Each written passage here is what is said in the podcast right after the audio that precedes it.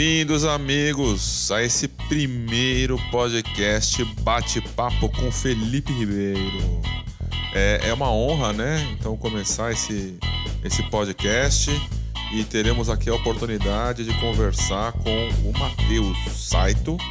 Ele começou com 11 anos na bolsa e vamos ver esse bate-papo aí, falando de investimento, sobre um pouco sobre a vida dele, um pouco sobre a, a minha vida, entendendo aí qual que é o, o momento dele, o que, que ele já fez na vida, tá?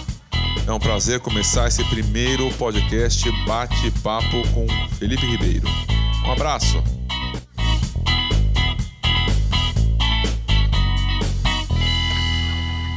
Boa noite, Matheus.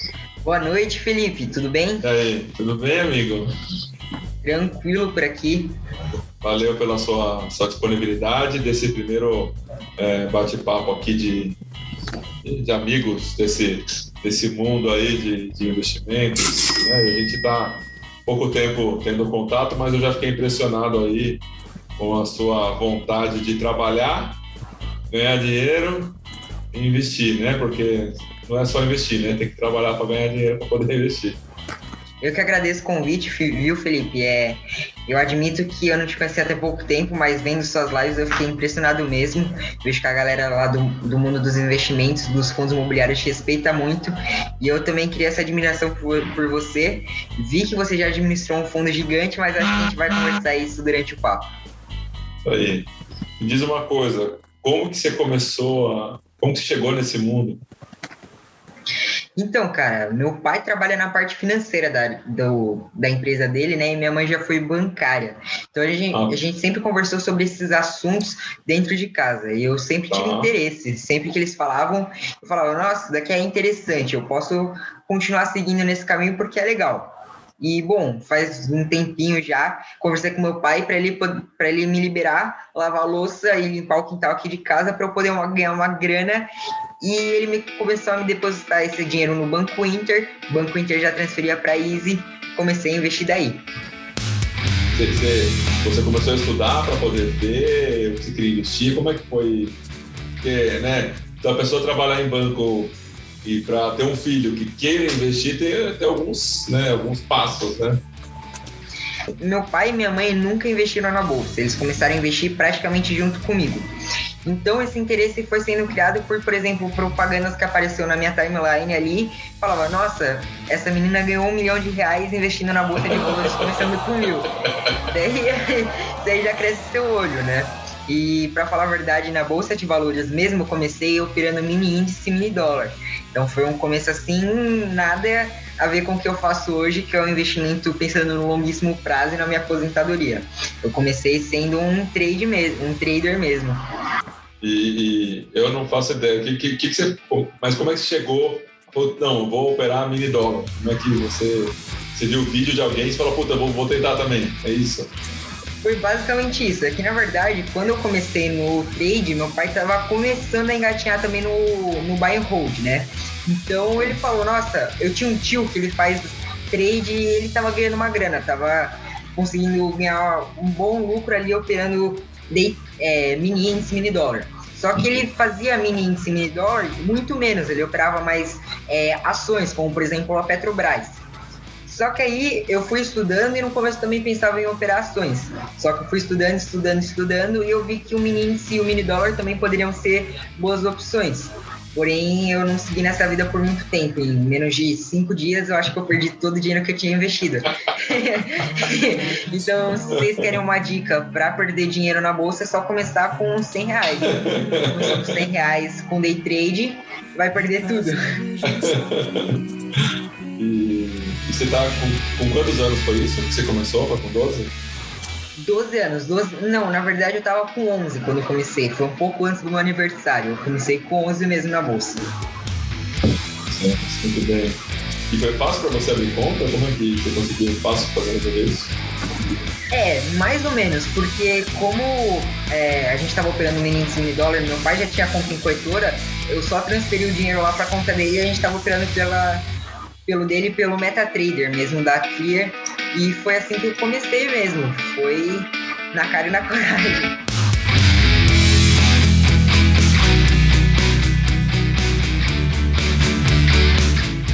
Me diz uma coisa. É... O que seus amigos acham de tudo isso?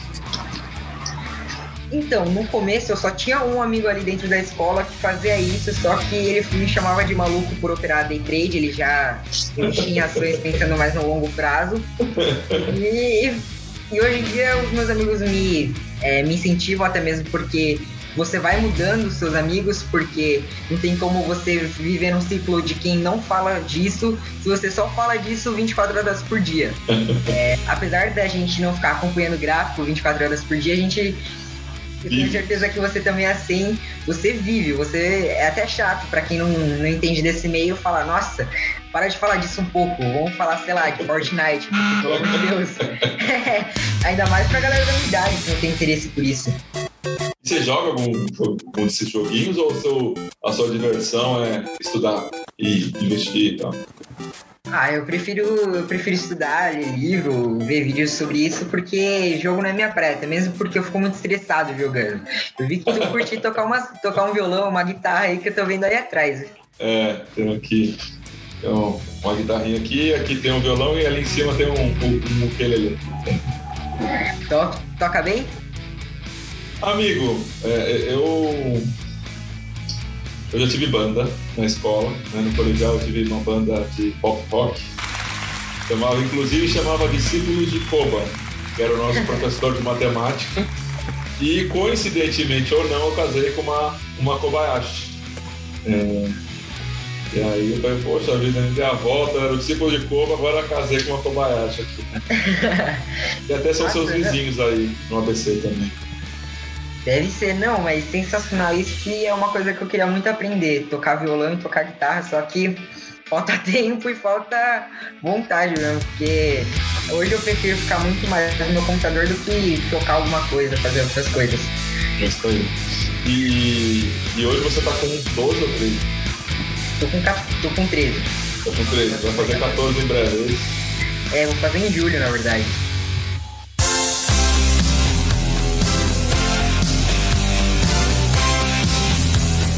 E, e, e, a ideia do seu, do seu Instagram ali, de você começar a divulgar isso, como é que foi que deu essa vontade? O Instagram surgiu um pouco depois. O, o que surgiu primeiro foi o canal no YouTube mesmo. É, eu criei mais para falar sobre educação financeira, até porque eu não entendia muito sobre fundos imobiliários conhecia um pouco mais sobre ações, porém, com o tempo foi passando, eu só estava falando sobre educação financeira no começo, como ganhar dinheiro sendo mais jovem, como abrir conta e tal. Mas eu comecei a criar um interesse sim por fundos imobiliários, tanto que o meu primeiro vídeo de fundos imobiliários foi sobre o Tigar 11. É, foi um vídeo que foi bem, principalmente porque por causa da gestora da, da Tigar, com, que me ajudou na divulgação e tal. E foi aí que começou. Que eu estudei muito para fazer o vídeo do Tigar, é, pedi ajuda para alguns amigos meus, admito, mas principalmente é, ler relatório gerencial, correr atrás de informação, e foi aí que surgiu meu interesse por fundos imobiliários mesmo. É o carro-chefe do canal no YouTube e do Instagram.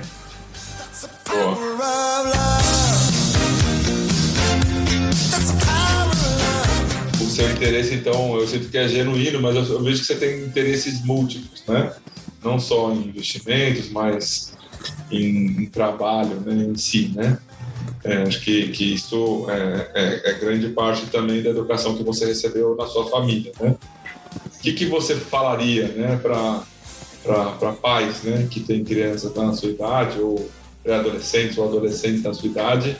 Como é que foi esse, esse movimento que seus pais te permitiram abrir essa porta, né? Você está estudando, né? Você também trabalha, também estuda investimentos, também edita vídeo para terceiros. Então, como é que é que foi aí na sua casa? Então, desde muito cedo, como eu falei, a gente, ele, os meus pais me incentivam. Porém, eu vejo muitos pais de, com filhos de 13 anos, igual eu, que não incentivam mais a educação financeira porque acham que se não começaram lá no começo, eles não conseguem mais. Então, eu acho que para os pais que já têm filhos mais velhos e para os que têm filhos mais novos, incentivem os filhos a a guardarem o dinheiro, a pouparem, a investirem desde jovem, porque é isso que vai garantir a aposentadoria, talvez até mesmo de vocês, pais. se vocês incentivarem seus filhos, é muito provável que seus filhos se aposentem antes de vocês. Então, sempre incentivem, é, dê tarefas para o seu filho fazer e remunere ele por isso, não precisa ser necessariamente o que eu fazia, lavar louça e lavar o quintal, pode ser, por exemplo, levar o seu cachorro para passear e não deixe seu filho gastar tudo isso em skin do Fortnite. Tenta, tenta falar para ele, pô, olha isso aqui, você pode comprar uma ação e ser sócio de uma empresa, sei lá, você pode. Imagina uma, uma criança menina. Bom, olha aqui, filha, você pode ser dono daquele shopping que a gente vai lá. É só você comprar tal fundo imobiliário. Então, a menina vai ficar interessada pelos fundos imobiliários do mesmo jeito que você pode falar para um, um menino investir em uma falar de uma BDR aí que de, é, de jogos que o cara que o menino vai ficar interessado. É, da, é a mesma coisa você tem que incentivar de uma forma que não seja monótona para a criança e sempre incentivando ela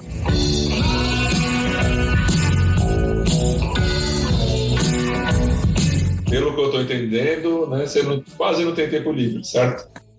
Ah, é, exatamente. Hoje minha rotina é acordar às 7 horas da manhã e dormir meia-noite, uma hora, acordar, entrar na aula online, editar, editar, editar, gravar, fazer roteiro. E é isso hoje em dia.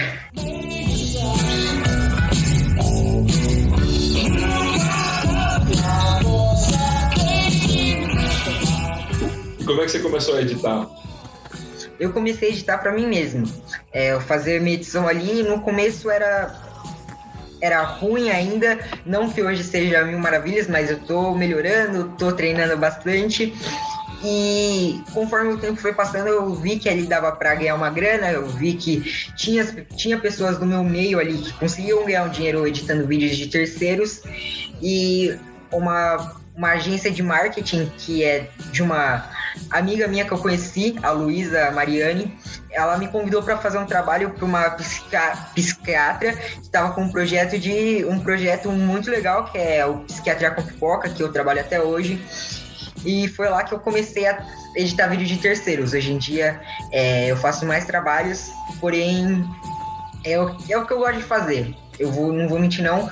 Claro que tem dia que é cansativo, mas é uma coisa que é compensante o trabalho final. Quantos clientes você tem hoje? Eu não tenho clientes fixos. Hoje eu estou fazendo os seus vídeos, eu estou fazendo os vídeos da psiquiatra com pipoca, que é a Janine, e eu estou fazendo alguns trabalhos extras, né, que são os stories animados, que aí já tem, já tem alguns outros. Eu já fiz mais ou menos três, porém praticamente toda semana vai entrando um, eu vou fazendo uma divulgação no meu Instagram, vai entrando outros. É, algumas pessoas estão me chamando para fazer projetos mais lá na frente, que está juntando um caixa ali e vai me chamar para fazer mais na frente. Então, hoje só tenho dois clientes fixos, digamos assim. E, e, e você então já está ganhando dinheiro com o seu próprio trabalho, né, Né? Não, não vou dizer assim, né? Ah, de uma forma educativa ou colaborando em casa, mas trazendo dinheiro de fora de casa para dentro de casa, né? Exatamente. E é, os meus amigos da escola mesmo falam, nossa, mas como você consegue fazer isso? Eu falo, vai fazer você também, cara. Eu, eu falo, nossa, quanto. E as pessoas falam, nossa, como eu queria ter meu próprio dinheiro, trabalhar e ter meu próprio dinheiro para gastar em roupa. Eu acho isso meio estranho no, mundo que eu vivo hoje ganhar dinheiro para gastar. Eu gasto horas aqui editando para no final ir parar numa roupa. Eu não acho uma coisa muito legal só se for uma roupa que eu gosto muito. Então você trabalha estuda na, na escola você tá na sexta na sétimo sétimo ano? Tô no oitavo ano. Oitavo ano já. Queria é, edita vídeos de terceiros e, e, é uma pergunta que eu vou fazer, eu acho que eu já sei a resposta. O que momento você usa para se divertir? Os momentos que eu tô editando, os momentos que eu tô editando, é claro que quando sobra um tempo livre é da hora sair com minha família, e, dar uma volta, mas principalmente quando eu tô editando, quando eu tô procurando conteúdo para fazer vídeos no meu canal, é uma coisa que eu sinto muito prazer em fazer, de verdade. É, editando para os outros, principalmente em, em é, edições que tem mais um trabalho de é, é bonito, assim, digamos. Você vê, nossa, ficou bonito. Não os trabalhos que tem corte é, é legal de fazer também, mas principalmente os trabalhos que eu faço para você, por exemplo, que tem aquele template que é da hora de fazer. Tem vários trabalhos que são bem recompensantes.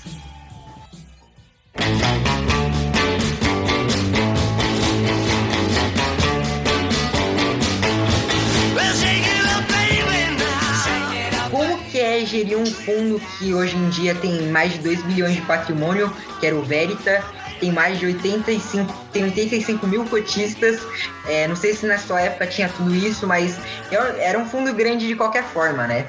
Como que foi gerir um fundo imobiliário desse porte?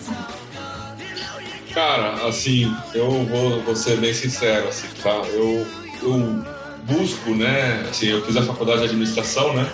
E na faculdade tive um professor que chama Joel Dutra, né? É um dos papas de RH no Brasil, né? RH e carreira. E aí ele falou na época que eh, existia antes um modelo que a pessoa seguia numa carreira pré-determinada, fechada, e que lá na frente ela teria uma recompensa, etc. Né? Mas que hoje, aí ele apresentou um, pensador que eu não conhecia, tá? Eu vou dar uma volta, mas eu vou chegar, tá? É, eu não conhecia, que é o Zygmunt Pound. É Pound ou, ou, Pound, não foi assim. E, e, esse, esse pensador, esse filósofo, né, que ele até, se não me engano, faleceu ano passado, ele fala sobre que nós vivemos a era líquida. O que quer dizer essa era, essa era, essa era líquida? Então, muitos relacionamentos são relacionamentos muito rápidos, pessoas transicionam de empresas muito rápido, pessoas transicionam de cargos dentro da própria carreira muito rápido. E então, assim, eu, eu deixei para mim, assim, né? E, e, que eu deveria cuidar da minha carreira, né? Eu deveria ser o meu próprio. É, vamos dizer assim, mentor, coach, essas palavras que as pessoas usam, né? Mas eu deveria estar preocupado com isso, né? E não esperar que uma empresa, aquela pessoa ou a outra pessoa estivesse preocupada com isso. Então eu nunca tive assim uma é, é, uma destinação, tá? Eu quero ser isso. Eu quero trabalhar com isso. Inclusive na faculdade eu foquei nas matérias de marketing e de RH. Eram as duas matérias que eu peguei de eletivas. É. Fiz uma matéria de eletiva na, na FAO, de design, peguei chinês na letras, peguei árabe na letras. Assim, meu foco era completamente outro, porque eu tinha um pouco de medo do mercado financeiro e das pessoas serem muito, é, muito agressivas, né? Então, eu tinha outro pensamento de carreira, pensava outras coisas para mim. E, e, aí eu, eu tive a oportunidade de trabalhar no navio trabalhei num cruzeiro de, é, como garçom. Comecei, eu, na verdade, era um auxiliar de garçom, né? não era nem garçom. E, e, tive a oportunidade de viajar, né? Quando não tinha condição de fazer intercâmbio, foi a condição que eu tive de fazer intercâmbio, que para mim foi, foi muito positivo, né? Aprendi, aprendi mais idiomas, etc. Falei, gente, eu tô trabalhando 16 horas por dia, eu vou trabalhar no banco, que eu vou ganhar bem mais, né? Assim, que eu vou ter condição de fazer entregas melhores. E, e aí uma, uma oportunidade levou a outra, até que chegou a oportunidade de é, é, ser o gestor do Veritar, né? Na época ele estava com 250 milhões de PL.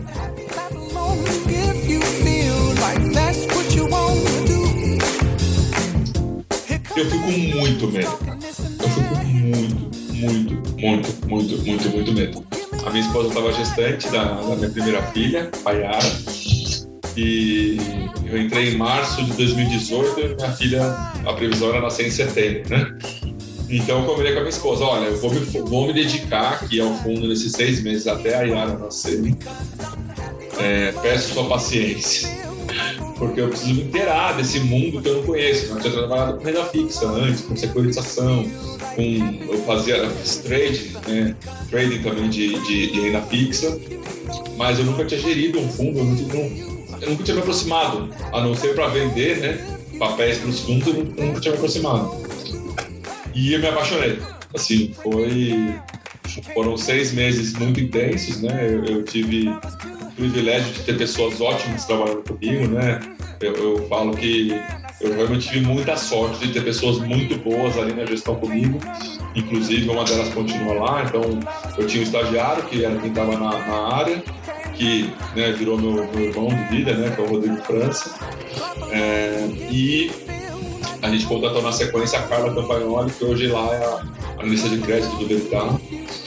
E, e a minha visão, tá, Matheus? Eu sentia muita pressão eu sentia muita pressão porque eu via o Tetzner lá no blog arrebentando por gritar, com razão, porque tinha ficado seis meses sem fazer alocação no fundo. Tinha os fóruns lá do Clube FI, pessoal arrebentando que não tinha sido feita a alocação adequada do fundo, não sei o que. Então, eu entrei com muito medo. E eu acho que isso foi bom. Eu acho que foi bom porque eu, por ter entrado com muito medo, eu quis colocar o patamar da entrega da gestão do militar no maior possível, né?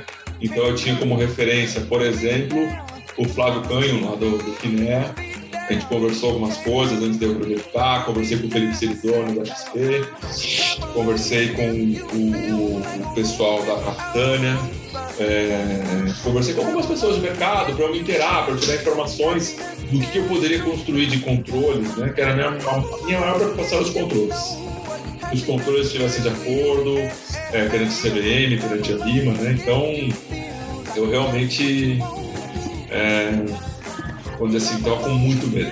Isso foi bom, né? Então, é, para mim foi um aprendizado imenso, né? E, e eu tive a, a, grata satisfação de, quando eu pude também indicar um amigo meu para ficar na gestão, né? Que é o Rodrigo Pocente, e, e que ele continuou com os controles, né? E, e manteve a Carla lá, colunista de crédito. Então, foi uma grande experiência para mim, assim, foi uma experiência muito boa. E agora que você falou de trocar gestão, isso daí é uma outra dúvida que eu tenho, que como que funciona na troca da gestão? Principalmente você que entrou como um novo gestor assim, não começou um fundo do zero. É, como que funciona? Você já chegou com sangue nos olhos, querendo mudar tudo dentro do fundo, querendo fazer tudo, ou você entrou para manter basicamente a mesma a mesma estratégia que o fundo já tinha, ou até mesmo você tentou entrar de um, de um jeito, só que a Assembleia te barrou? Como que foi? Cara, assim, o, o que é importante que eu vejo, né? Que foi o que eu fiz, tá? E aí cada um tem um estilo de trabalhar, tá? Mas eu entrei e senti a temperatura da água. Foi a primeira coisa que eu fiz. Eu senti a temperatura da água, vi como é que funcionava a parte política interna do fator, que, era, que é a casa né, que, que, que faz a gestão lá, entendi as pessoas, como que circulavam as pessoas e entendi como é que funcionava o ciclo de, de um mês, né? Então, o primeiro mês eu, me, eu fiz para me situar. É, e o Rodrigo, né, que é essa pessoa que trabalhava lá comigo, eu tenho uma consideração imensa por ele. Ele, eu falei, cara, me fala os tris que você acha ou que você sabe que tem mais problemas. A gente vai focar o nosso tempo neles. Então, a primeira coisa que a gente fez foi se debruçar sobre esses CRIs, é, gastar tempo entendendo os problemas. E nesse primeiro mês, já chamei uma assembleia para uma securitizadora para a gente poder fazer algumas correções e não conseguimos aquele mês, tivemos que chamar no mês seguinte até a gente conseguir fazer a correção. E, e foi um CRI que deu, na sequência deu problema lá no, no, balanço, parou de pagar na sequência e tal. Então a gente se antecipou, né? Então, o, esse momento de troca de gestão é muito importante, né? Para ter aquilo que a gente chama de passagem de bastão, né? Então, eu dei a sorte de ter o Rodrigo lá que fez essa passagem, essa passagem de bastão para mim dos controles anteriores. E eu né, gosto de programação, VBA, Python, R, e construímos então diversos controles novos, controles é, processuais, né? Então, assim, é, não que não houvesse antes, o que a gente construiu foi controles novos, mais automáticos, porque o meu entendimento era, a gente tinha aproximadamente 60 CRIs, tá? Que a gente cuidava. Em duas pessoas, impossível cuidar, tá? Sim, não há tempo né, ficar na mão planilhando, pedindo informação e planilha, não dá tempo. Então, para poder dar tempo, a gente é, utilizou de programação. I don't care if Monday's blue, Tuesday's gray and Wednesday care about you, it's Friday, I'm in love. E aí, né, só para complementar, é quando o Rodrigo foi assumir a gestão, Aí a gente trabalhou duas semanas juntos. Aí eu fiz a, a gente fez a passagem de bastão como a gente tem que, como a gente acha que tem que ser. Então, sentou o Rodrigo no lado, eu do outro, passei todos os controles, todos os contatos. Foi uma semana que eu tive tipo 40 reuniões. foi a semana, acho que mais intensa de reunião na minha vida. Era reunião atrás de reunião, atrás de reunião, atrás de reunião, para poder passar o, todo o pipeline que tinha, todas as operações que vinham acontecer na sequência. E o Rodrigo também acabou, acabou saindo do fator naquele momento e sentou ali duas semanas também com o Natan, é, passando todos os operacionais dos controles para poder, vamos dizer assim, não deixar a bola pingando, não passou a bola adequadamente para eles. Interessante saber disso, porque aí você, a gente entende também como cotista de, dos fundos imobiliários, como que funciona melhor essa parte de dentro, né? Como que funciona o operacional do fundo. É o seguinte, é, você acredita que a gente deve analisar CRI por CRI, CRI, CRI por CRI para entender a securitizadora que está emitindo aquele, aquele ativo? Ou você acredita que só você tem que analisar a gestão completa do fundo, do fundo imobiliário que está comprando os CRIs? Você acredita que você deve fazer uma análise mais profunda de cada securitizadora que o, tem, que o, é, que o fundo tem dentro dele? Bom, é, você tocou num tema importante para mim, tá? Essa, esse tema da, da securitizadora, um tema que, que, que, eu venho falando já há alguns dias da importância das securitizadoras. É, bom, o investidor, então vamos pensar, né? A pessoa acabou de começar a investir no mercado, né? Então ela vai ela não sabe o que é CRI, não sabe o que é FI, não sabe o que é LCI, não sabe o que é FDI, não, é uma sopa de letrinhas, né? A pessoa olha assim não entende nada, ela fica sem entender. Então, o, o que eu, eu tenho falado, né, assim, aos poucos, né? É, primeira coisa, né, entender como é que funciona né, os, os produtos, entender como é que funciona o fundo imobiliário, entender como é que funciona, primeiramente, um CRI, então, ah, então funciona desse jeito. Então, tem os recebíveis, são cedidos para a securitizadora, a securitizadora emite um CRI, e aí o fundo compra esse CRI, que quem são os devedores são aqueles pessoas que pagam aqueles recebíveis, né? Então, ok, entendeu? Uma estrutura macro, né? O problema é que a maioria dos CRIs das securitizadoras, exceto poucas, não tem informação pública. Embora seja uma empresa aberta na bolsa é, a, tem a capital aberta, né, a CVM, é, ela a, não, não são todas que disponibilizam as informações gratuitas, assim, gratuitamente, né, para todos, deixa disponível lá no site. Isso dificulta muito a capacidade dos investidores de analisar os cria-cria, relatório a relatório. É, hoje existe uma coisa que é o anexo 32, que é uma, uma publicação obrigatória que está no Fundosnet de cada um dos CRIs, mas é uma informação vamos dizer assim, muito. uma informação bruta. Você tem que trabalhar muito para tirar alguma decisão dali, tá? Então, o que, que eu tenho falado, né? O fundo de CRI é como se fosse um fundo de fundos. Então, a, a importância do fundo de CRI, de fazer due diligence na securitizadora, não só do ativo que ela está comprando, mas da securitizadora, entender sistemas, processos, como que funciona, é de, primeir, de primeiríssima importância, né? Até hoje, não tivemos nenhum problema grande com nenhuma securitizadora, ainda bem, né? Mas, né, a gente não pode correr o risco, né? Então, é, é, é, é importante, sim, olhar para a gestão, né? Olhar para a gestão que está olhando as securitadoras. Porque como é um produto muito complexo, e às vezes tem 70, 80 ativos dentro de um fundo de CRI, é mais fácil é, solicitar para a gestora informações de como está cada CRI do que necessariamente ir atrás, tá? Entendi, porque até mesmo é meio difícil para o investidor que está querendo comprar um fundo imobiliário de papel, por exemplo, e tem, sei lá, cinco fundos de papel na carteira, é, ficar olhando todas as securitizadoras é. que tem. Impossível. É. Impossível. Sim. Ó, vamos dizer, se cada um tiver 60 CRIs e não tiver nenhum repetido entre eles, se são cinco, são 300 Cris. Impossível uma pessoa olhar isso. Não tem como, né? Não tem como. É, ainda mais pro, pro investidor iniciante. Aí Exato, vai, não tem como.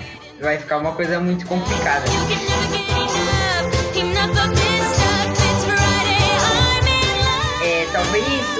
E o que, que você acha de olhar, pelo menos as securitizadoras daquele, daqueles CRIs que estão é, estão no estado de, de alerta ali dentro da carteira. Então, às vezes, inadimplentes, um, um CRI que deu problema dentro do fundo. Como você disse, é difícil de pesquisar informações, mas às vezes tentar conversar com a RI para saber o que está acontecendo. Você acha isso importante? Tem, tem, algumas maneiras né, de fazer uma análise de um fundo de CRI. Eu estou escrevendo um livro a respeito desse tema. Né?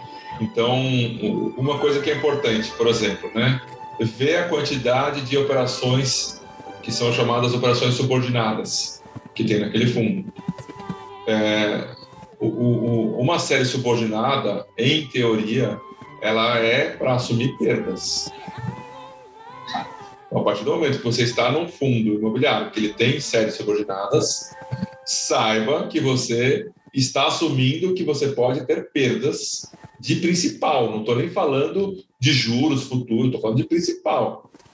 Né? Então, assim, se você, se, se aquele fundo imobiliário investiu 10 milhões em uma série subordinada, é importante saber que existe a, a possibilidade alta daqueles 10 milhões não serem recebidos integralmente de volta. Tá? Então, um primeiro olhar pode ser esse, né? Putz, quanto de, séries subordinadas total tem nesse fundo? Isso deveria ser, deveria, teoricamente, ser precificado no secundário, né? Na, nas cotas, então, o PL do fundo é 120, tem 20 por cota de série subordinada, então ele deve ser negociado a 110. Porque em algum momento esse, esse, isso vai ser. Isso vai, essa conta chega, né? Em algum momento. É, com relação aos CRIs mais estressados, acho que poderia olhar, na verdade, tá? Os maiores CRIs. Tá? Então, tem lá a CRI que representa 15% do PL. Esse é um cara importante para você olhar. É, pedir mais detalhamento, pedir como é que tá, como é que tá funcionando. Tem um clique que representa 30%, cara. Eu diria que sim, olha primeiro esse cara. Depois vai pensar gastar tempo nos outros. Então, é, olhar para as maiores concentrações, né?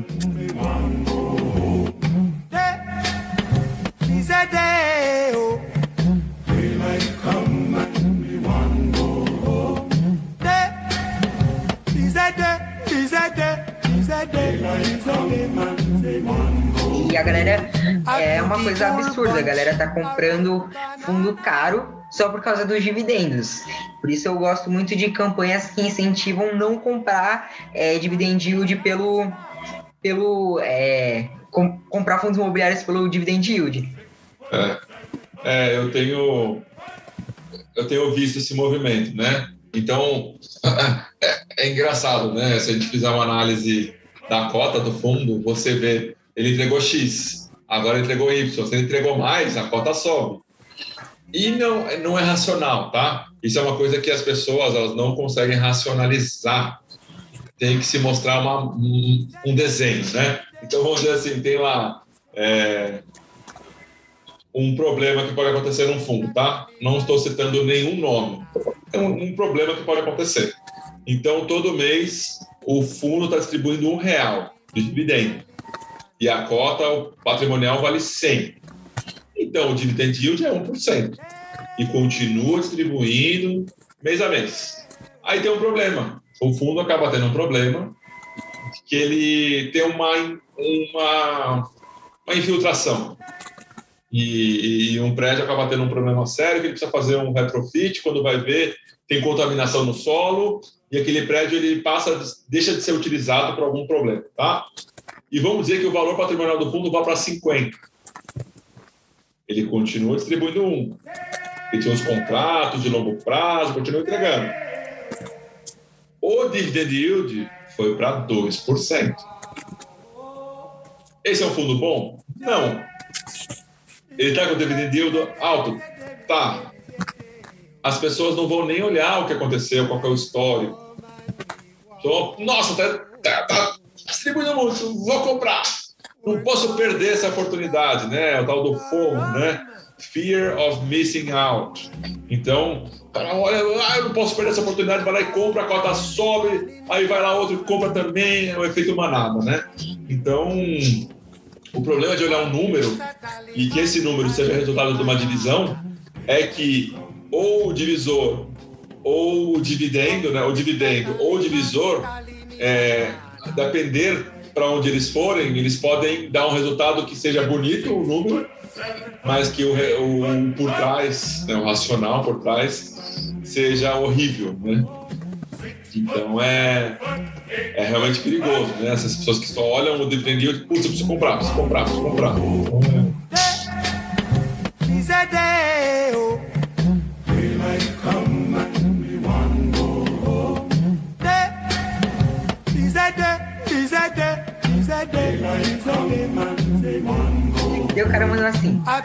Mas por três meses os dividendos vão se manter os mesmos por causa de contratos que eles têm e de caixa que ele tem para poder gastar.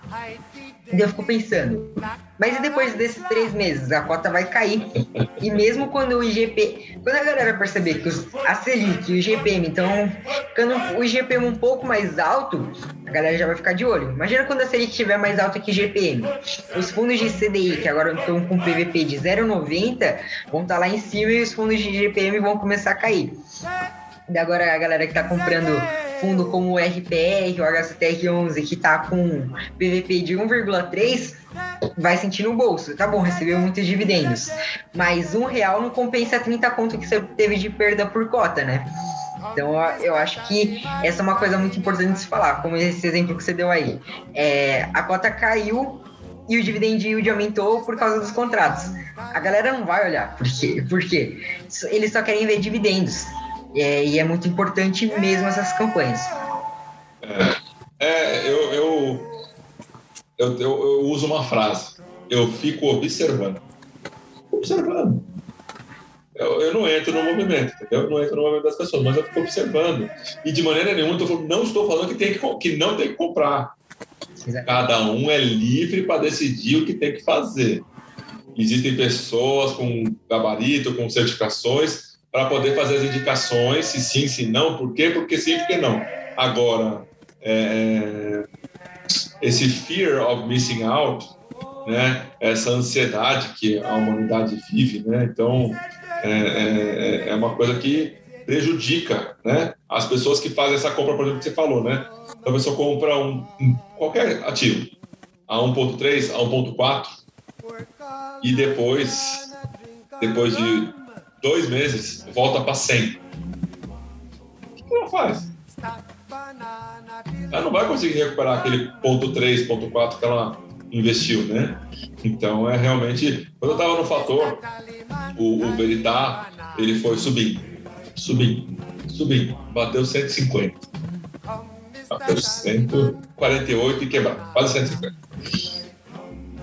Eu falei, é um bando de doido. por que que por que que estão pagando isso? Não faz sentido. Mesmo que seja uma, uma gestão boa, mesmo que seja o, o, fundo que foi indicado entre os mais votados no Clube FI, que ficou entre os três melhores do, do índice de fundos imobiliários do IBMEC e da e do, da Infomoney. Cara, ok, muito bom, legal. Não vale a pena comprar. É isso aqui, ó uma garrafa. Essa garrafa vale, sei lá, 10 reais. Não é porque todo mundo tá falando que ela é legal que ela passa a valer 30.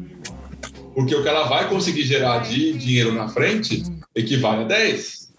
Então, é, é, é a irracionalidade das pessoas. Né? É impressionante. Another turning point. É, e agora o que a gente está vendo são os fundos de CDI começando a subir, porque não, não é porque é, os dividendos estão subindo, não é nem por isso, é porque agora um, é claro, tem os investidores que investiam em GPM que agora estão abrindo o olho para o CDI, mas também tem gente comprando por causa de indicação de youtuber. Tá a galera, eu mesmo falo do CDI há um bom tempo desde que eu fiz o meu vídeo do VG. Mas a galera insiste nessa tecla de GPM, GPM, GPM. Mas agora, por causa de muitas pessoas, os fundos de CDI estão começando a subir. Inclusive, tem alguns aí que eu deixei para investir mais tarde e estão passando de rumo já o PVP. É, é isso. É o problema de olhar para o retrovisor. Olhar para o retrovisor é um problema. Você querer dirigir um carro e olhar para o retrovisor não vai dar certo. O investimento é a mesma coisa, você querer é, é, a, ver o que vai acontecer olhando para trás, amigo, não tem como, né? Assim, é difícil, né? Já olhando para frente já é difícil. Já fazendo projeções e tentando entender para onde que vai os movimentos, já é difícil. Agora, olhando para trás, é impossível, né? É impossível.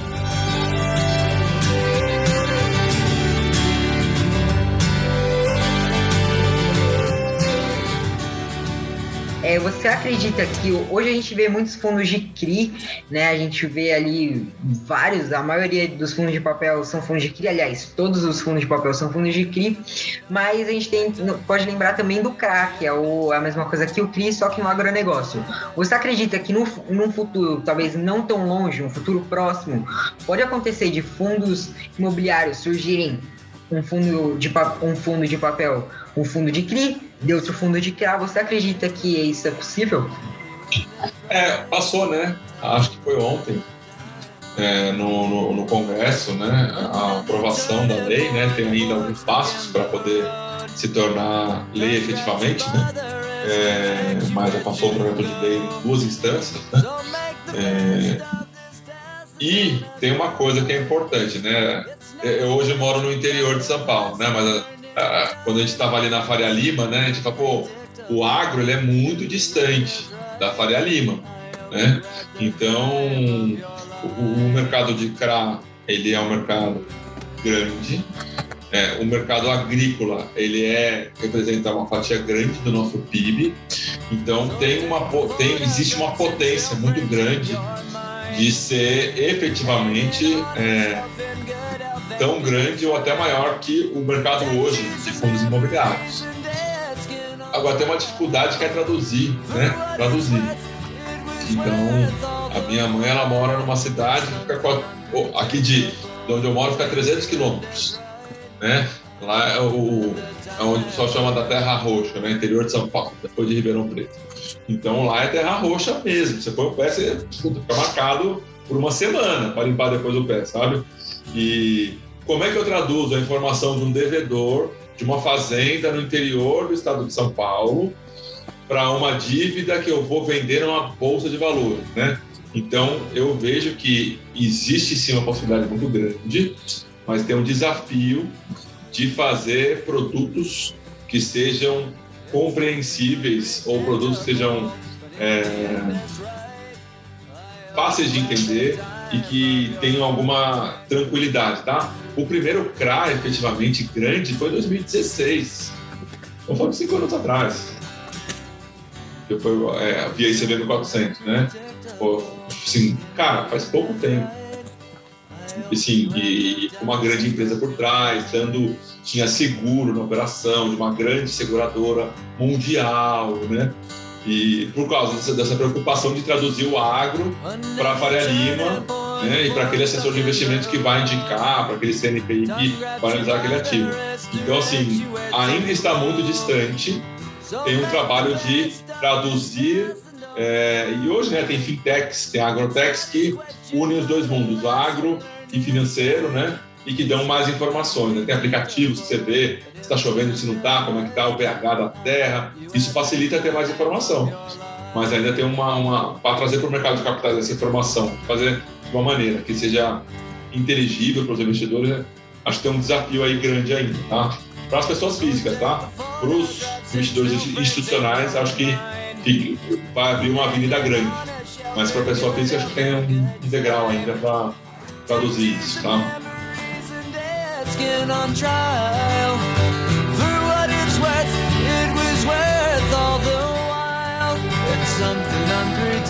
Esse é eu não, eu não pensava nesse seu ponto aí, que realmente é, é difícil de traduzir pra gente, mas eu penso que, apesar desse desafio, hoje o que movimenta a economia do Brasil é realmente o agronegócio, né?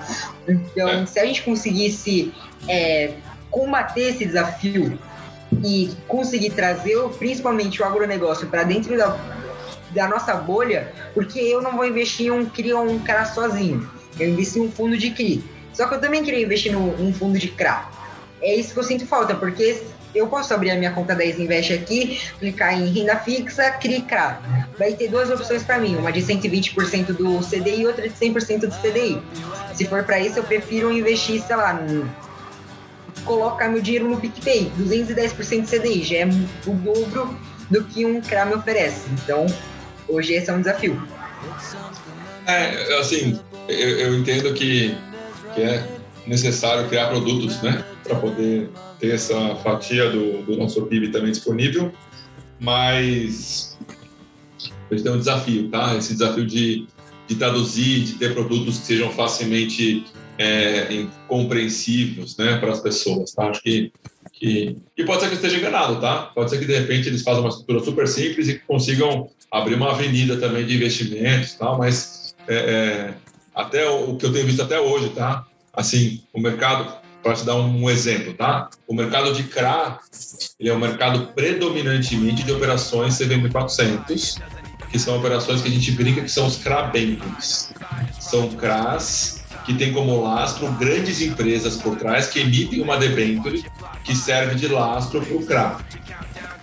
Os CRIs, majoritariamente, são operações 476, que são operações mega estruturadas, mega detalhadas, com mega garantias, só que é mais simples, né? Eu vejo o prédio, né? Então, é um prédio em Santo André, é um prédio em São Bernardo, é um prédio na Moca, né? é um prédio logístico, é, é um edifício, é um galpão logístico na Anguera.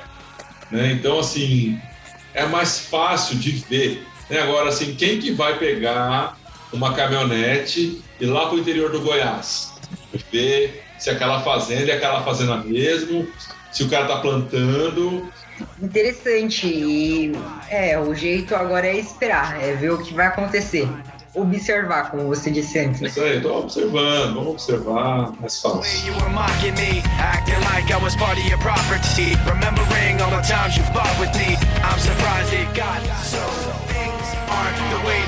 Amigo, tá dando nosso tempo aqui. Valeu, viu? Obrigado pela sua, pela sua disposição aí. Quer deixar um recado pessoal? Quer falar alguma coisa lá do seu Instagram, do seu YouTube aí? Cara, primeiro eu queria te agradecer, é uma grande honra estar aqui com o, o Felipe Ribeiro, da RB Securitizadora e gestor do Verita. Então, assim, muito obrigado mesmo pelo convite, o papo foi bem legal. É, para quem quiser seguir aí meu Instagram meu, meu YouTube é Estudante na Bolsa, como tá aqui no nomezinho. E é isso, muito obrigado pelo convite e vamos, vamos fazer mais isso. Legal. Valeu. É, o meu Instagram também é o arroba Felipe com Fiz. É, e aqui o canal é Felipe Ribeiro mesmo, tá? Por enquanto. É, a gente vai fazer esses papos, né? Semanais ou mensais. Tamanho aqui é um beta, né? E tive a honra de, de falar com o Matheus, Matheus Saito, estudante da Bolsa. E como esse vídeo vai ficar aqui no YouTube, né? Daqui a 20 anos, quando eu já estiver aposentado, ele vai, vai, vai se ver aí. Então, valeu, gente. Obrigado pela, pela, pelo público de vocês. Um abraço. Valeu, pessoal.